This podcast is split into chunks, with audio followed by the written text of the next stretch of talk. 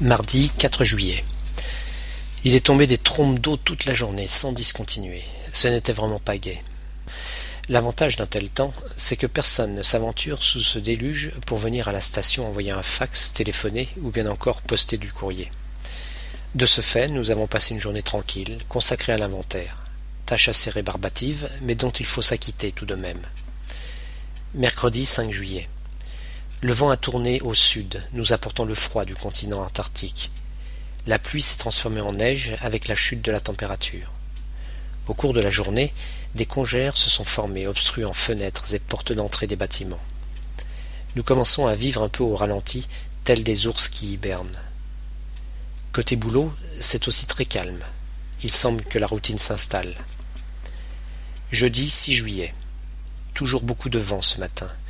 La température baisse encore, mais le vent a chassé les nuages, et ces derniers ont laissé place à un beau soleil qui a tout de même du mal à réchauffer l'atmosphère. Depuis le centre émission qui domine la base, c'est un paysage féerique qui s'offre à moi. Même si l'île connaît un climat tourmenté, il est rare que la neige tombe en quantité et qu'elle blanchisse longtemps les pentes qui descendent vers la mer.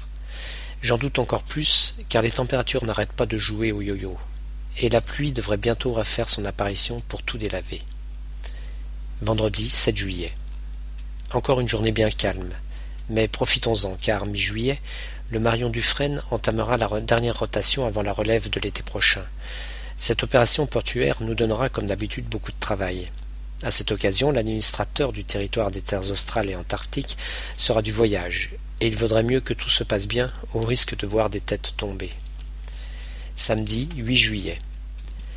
À l'inverse d'hier, la journée été bien remplie j'ai entrepris une modification sur un système radio qui n'était censé durer que quelques minutes. En définitive, j'ai passé toute la journée pour arriver à mes fins, car, comme c'est bien souvent le cas, rien ne se passe comme prévu. Il y avait de quoi rager de rester enfermé, car le temps était superbe, très doux, pas une once de vent, une journée comme on n'en avait pas vu depuis plusieurs semaines. Dimanche 9 juillet. Aujourd'hui, grand nettoyage, car ma chambre en avait bien besoin. J'ai été assez négligent ces derniers temps à ce sujet, et j'ai donc tout nettoyé du sol au plafond. Plongé dans les tâches ménagères, j'en ai profité pour faire toute ma lessive et mon repassage en retard, ce qui m'a occupé toute la matinée. Je suis passé par la station radio dans l'après-midi, voir si tout fonctionnait bien, puis j'ai fait une grosse séance de musculation en salle de sport pour finir la journée. Lundi 10 juillet. Ce matin, nous attendons la visite de l'Aldébaran, un bateau de pêche. Il est très attendu car il est censé nous amener de quoi réparer le projecteur pour notre cinéma et probablement aussi du courrier. Surprise, j'ai reçu deux lettres.